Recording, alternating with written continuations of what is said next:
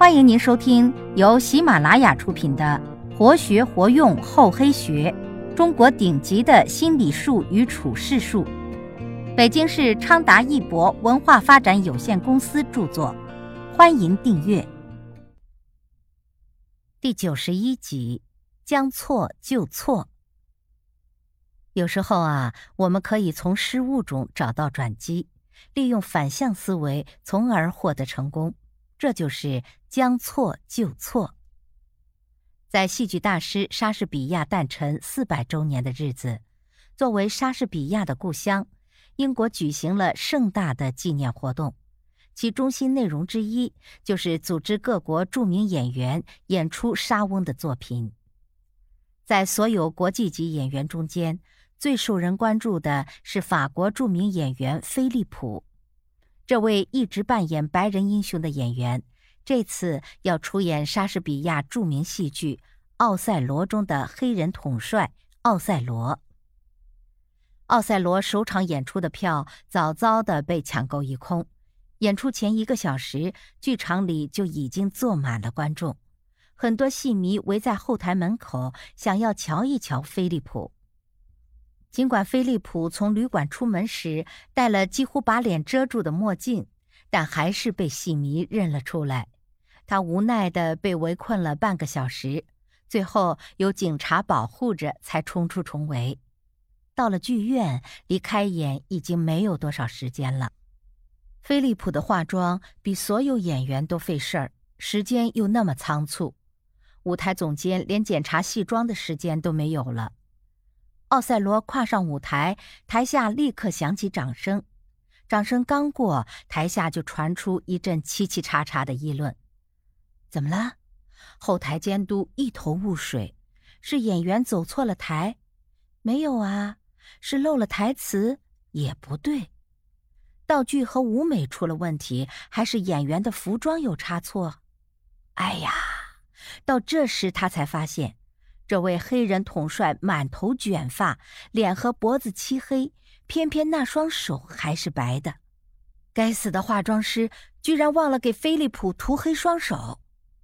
这时候，台上的菲利普也发现了这个荒唐的错误，他略微改变了一些动作，尽量让双手避开强烈的灯光，而他那出神入化的演技，居然让观众暂时忘记了他那双雪白的手。一段戏演完，菲利普要暂时下场了，离再上场还有七八分钟。菲利普一下台，化妆师立刻迎上前来，一边道歉，一边飞快地替他把双手涂上了黑色，并立即用电吹风吹干。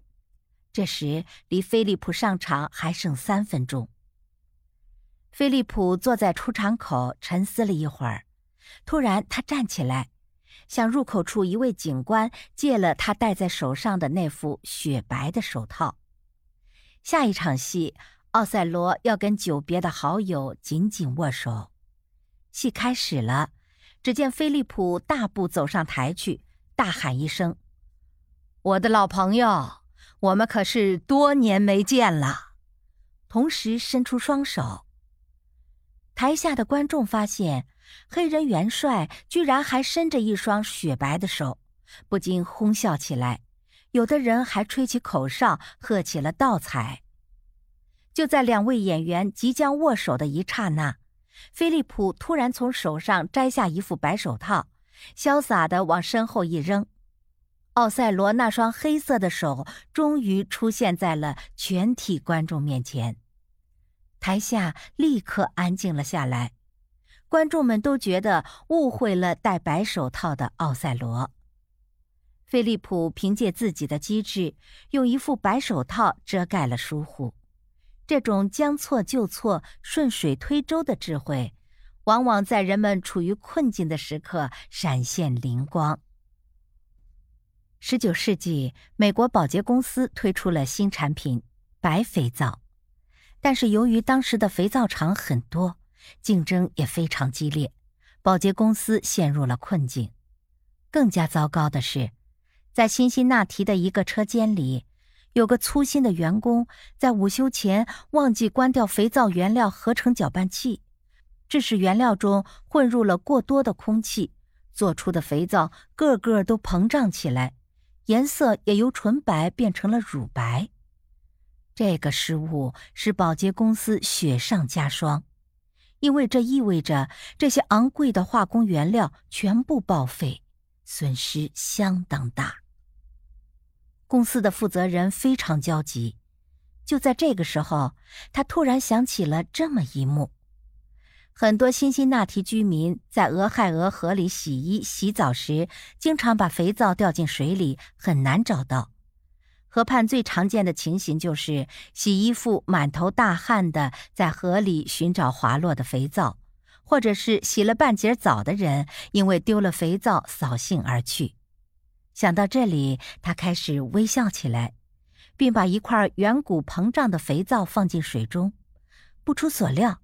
肥皂果然浮了起来，他立即命令部下继续生产，告诉零售商，我们又推出了新产品——漂浮的肥皂。这款漂浮肥皂一上市，立即成了杂货店里的抢手货。世界上从来就没有什么绝对的事情，也没有绝对的坏牌。当你在工作中不小心拿到坏牌，处于劣势的时候，一定要善于将错就错，从他对立的东西中为自己获得翻身的手段，从反向思维中为自己找到解决问题的出路。当我们在工作中遇到困难的时候，眼睛里不能总是装着困难，把困难看成是不可逾越的三座大山。再强大的东西也有它的破绽。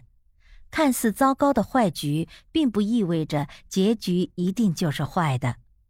从事物的对立面逆向思考，将缺点变为优点，变废为宝，化腐朽为神奇，你就能轻而易举反败为胜。例如，金属被腐蚀原本是一种坏事，但是人们可以反向思维，利用金属腐蚀原理生产出了金属粉末。再例如，某时装店的员工不小心将一条高档呢裙烧了一个洞后，干脆在小洞的周围挖了更多的小洞，经过装饰之后，命名为鱼尾裙，比原来的裙子更具格调，并以更高的价格卖了出去。将错就错，从事物的对立方面来考虑问题。从事物的功能、结构、因果关系等方面找出解决问题的方法，是一种出奇制胜的战术。只要在工作中多观察、多思考、多从对立方面考虑问题，问题自然能迎刃而解。本集播讲完毕，感谢您的收听，我们下集再见。